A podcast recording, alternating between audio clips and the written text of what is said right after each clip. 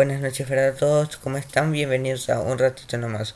Hoy, 1 de septiembre 2020, aún en cuarentena, se recuerdan varios hechos históricos. Por ejemplo, que la Alemania nazi invade Polonia dando inicio a la Segunda Guerra Mundial.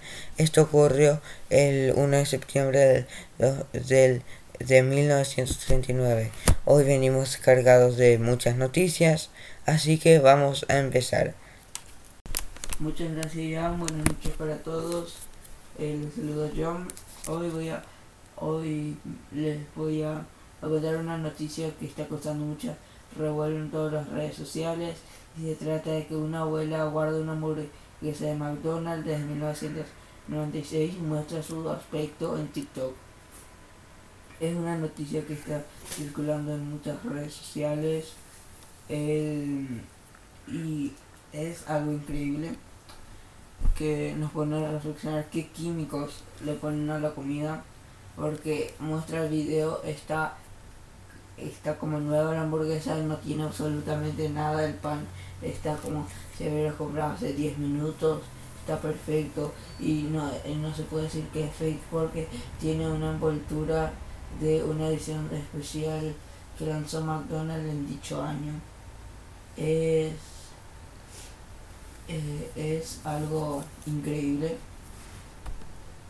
Es algo que las empresas de comidas rápidas, no todas, no puedo generalizar porque hay algunas que sí son, que sí le ponen esfuerzo, digamos, pero hay, hay otras que directamente le ponen tantos químicos que es increíble. Eh, no no, puedo, no sé cómo decir esto, pero es bastante difícil de creer. Yo soy un consumidor no tan habitual, pero sí, para qué negar, me gustan mucho las hamburguesas de McDonald's, pero esto nos pone a pensar de todos los conservantes, todos los químicos.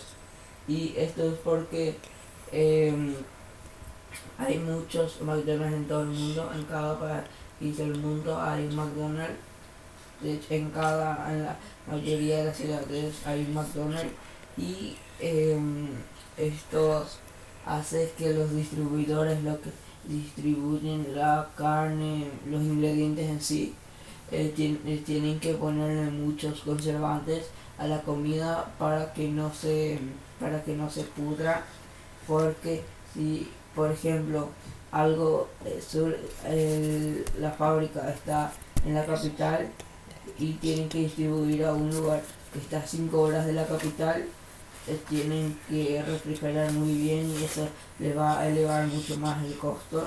Y a McDonald's, por ejemplo, eh, está bien que le pongan algunos conservantes, pero en este caso ya están exagerando un poco. Es increíble que algo se conserve hasta tanto tiempo y no es de forma natural pero que vamos a salir a decir que es porque McDonald's es muy bueno, porque es mentira, es está lleno de conservantes artificiales. Y bueno, yo les dejo eso de reflexión, eh, que todos los negocios, no todos, pero la gran mayoría de comida rápida nos está vendiendo puro conservante, por decirlo así. Muchas gracias a todos, buenas noches, acá le paso con mi compañera Carmen González que les va a hablar de la reflexión de hoy del libro Depende de ti. Buenas noches para todos. Buenas noches. Vamos a continuar con el libro que ya les presenté de alguna forma ayer y hoy vamos a continuar con la presentación que dice que dice de esta forma que desde muy joven se me presentó en múltiples ocasiones la famosa reflexión del filósofo griego Sócrates, conócete a ti mismo, y siempre me quedaba la inquietud de que ellos era una especie de misión imposible, sobre todo para personas como yo, enfrascadas en actividades empresariales, en las que además de lidiar con las vicisitudes de la vida laboral, también tendría que dedicar considerable tiempo en tratar de desarrollar mi persona integralmente. Y muchas veces me calmaba irresponsablemente con aquello de que solo utilizamos un 10% de nuestra potencialidad cerebral. Cuando semanas atrás Augusto, con quien nos separa varias décadas de existencia, aunque felizmente estamos unidos en ansias de aportar activamente al bien común de nuestra sociedad, me presentó el original de lo que sería el presente libro. Allí plasma su persistente trabajo de más de cinco años de recoger experiencias de convivencia con estudiantes universitarios, además de su experiencia de vida. Confieso que al principio lo comencé a leer más como un gesto de compromiso de amistad que como una auténtica conjunción de aspiraciones vitales, de ayudar a la nueva generación para dar el gran salto de construir seres humanos plenos y artífices de sus destinos. Me sorprendió que pudiera abarcar más de 50 capítulos, por mi experiencia de haber examinado gran cantidad de libros de autoayuda surgidos en estas últimas décadas y me cuestioné seriamente qué de novedoso podría aportar un joven profesional manifiestamente poco comprometido en actividades relacionadas con el título del futuro, del futuro libro. Confieso que me sentí atrapado desde la lectura del primer capítulo por la originalidad de la presentación. Una joven de nombre María, de origen humilde y ya castigada con los rigores de nuestra vida social, descubre en sus sueños a Paul, un enviado que ya había tenido su vida terrenal en el mundo del trabajo, y sorprendido gratamente al ver cómo desarrollan un diálogo fluido a lo largo de todos los capítulos, sin que se produzcan baches en la calidad del intercambio.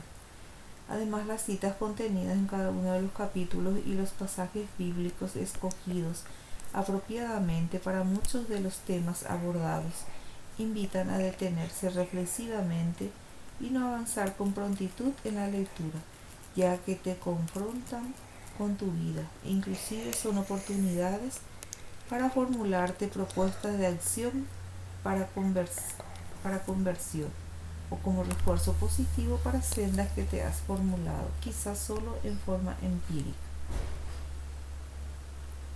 No quisiera influir en la opinión de los futuros lectores del libro, no tengo la menor duda que serán millares, sino por sí solo descubran las citas que más le lleguen y puedan hacerles reaccionar. Pero no puedo dejar de mencionar una en especial que me impactó seriamente. Muchas personas existen, pero realmente no viven.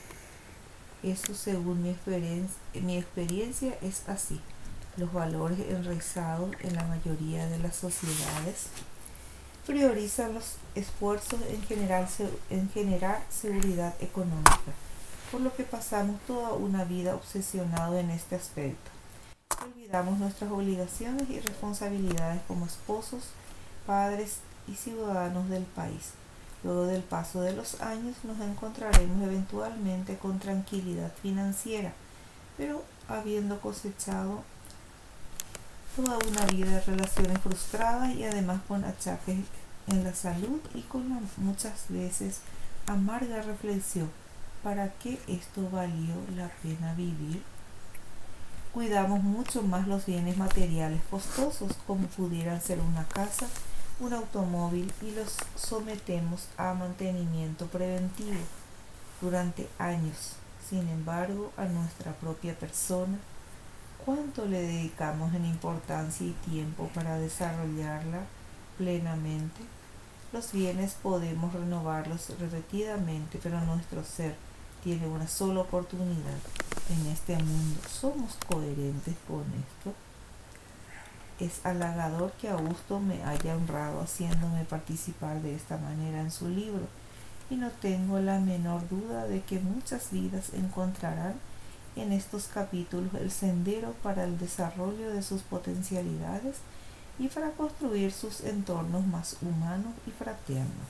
Esto eh, a modo de presentación lo escribió José Antonio Verges para eh, que podamos tener un, una idea general sobre este libro tan interesante cuyo título es Depende de ti.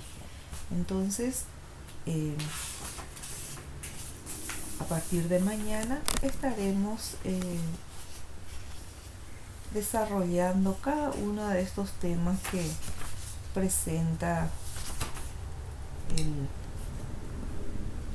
en este caso José Antonio Verdes. Pero no tenemos que olvidarnos que el autor del libro es Checa Muchas gracias. Hasta mañana. Gracias Carmen. Bueno, vamos a seguir con el podcast de hoy. Vamos a las noticias.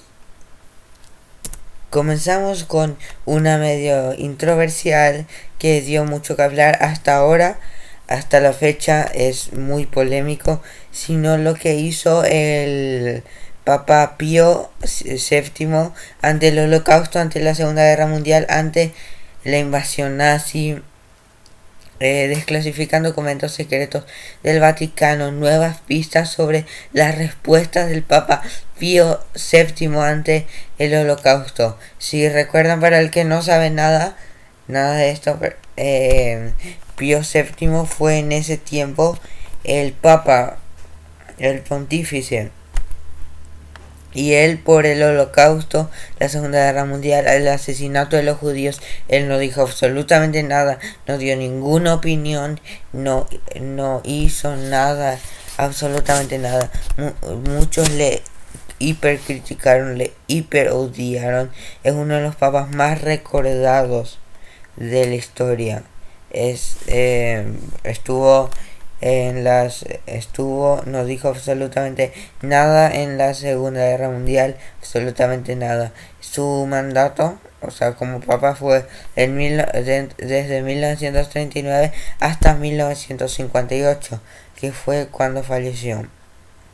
Desclasifican varios documentos de él eh, que dicen varias cosas. Muchos especulan que puede ser que no que, que tal vez porque tenía miedo y si, eh, y si decía algo contra los nazis le, y ganaban los nazis le iban a matar a él y si decía algo a favor de los nazis ganaban los aliados y iban a ser también en contra de él también decían que él le daba igual muchas cosas muchas teorías se, se dieron en esos tiempos y hasta ahora con la desclasificación todavía no se dieron muchos detalles, pero se sabe.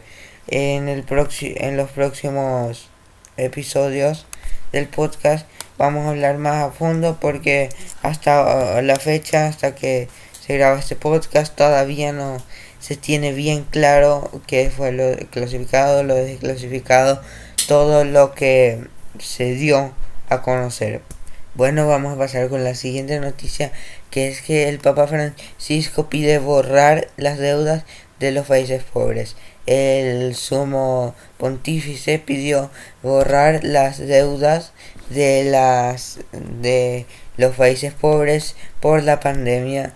Expresó que no es tiempo bueno para todos, menos para los estos países de tercer mundo y que, ellos necesitan más que sus prestamistas y que está pidiendo por favor borrar sus deudas.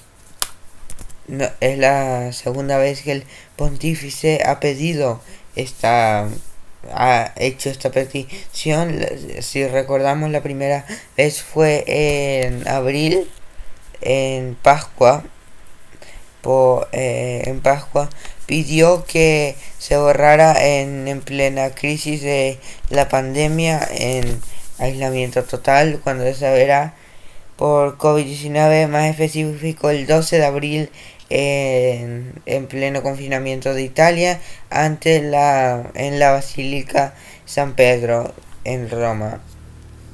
Para muchos fue una sorpresa y ahora lo pidió otra vez a través de un periódico, si estoy si no estoy fallando. Y muchos se asombran, otros dicen que no debe ser así. Hay muchos criterios, en este caso ya les diría a ustedes qué piensan que, que si está bien, si está mal. Bueno, hasta aquí el noticiero, el podcast de hoy. Espero que lo hayan disfrutado y nos despedimos con esta frase del Papa Francisco que dice, la persona chismosa es una persona terrorista, lanza una bomba, destruye y se marcha. Bueno, es, deja mucho que reflexionar y es un poco cierto. A veces eh, ese chismorreo de boca en boca ya desata muchas cosas. O bueno, otras veces ya malas. Pues nos despedimos. Hasta mañana.